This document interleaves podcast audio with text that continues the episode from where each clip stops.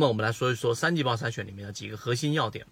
第一个，在筛选过程当中，首先要做的事情就是排雷，这是一个很简单的思维，把所有的 ST 的个股剔除出去，把所有已经在连续两个到三个季报以上，散户数量啊减少，但是它的财务数据净利润增长率是负数的，然后连续负数的这一种有可能暴雷的个股排除出去。第三个。把那些我们看到已经涨幅超过百分之六十，甚至翻了一倍的近期短期利润个股也要排除出去。第四个，把一些我们说在业绩预期里面远远低于业绩预期的个股排除出去。为什么呢？因为这些都有可能成为短期内的雷，这是第一个要做的事情。第二个要做的事情是什么呢？就是要用自己的模型来进行筛选，就是我们要用自己的模式，把一些模式之外的我看不懂的个股给它剔除出去。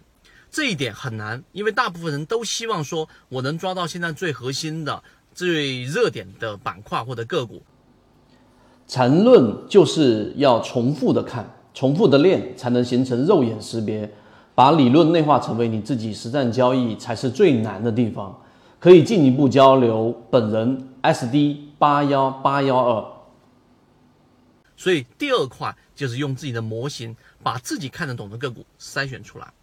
第三个就是用缠论来把握一些我们短期上的可能更加接近于起爆点的这种个股类型，把它罗列出来。就像现在的环境当中，我们要考虑的是两个问题：第一个就是你的整个啊获利的一个概率。第二个就是它的赔率。那在我们权衡这两个因素的过程当中，我们认为在下跌过程当中，十块钱以下的低价个股，跌幅比较大的个股，质地优良，并且出现超跌，又符合我们的模型，因为它更容易会因为板块的轮动、资金的切换，然后点燃到它。所以这一个就是我们首选的一个标的，因为这个模型在过程当中它的赔率很高，一旦你拿到了，可能就是百分之二十到百分之三十以上的收益。而如果出现问题，那么这样的个股再往下打的空间也不大，因为我们用我们的模式进行了筛选。今天我们拿了三点给大家做了一个呃简单的讲解。那这三点，如果说你有了这一种筛选的框架，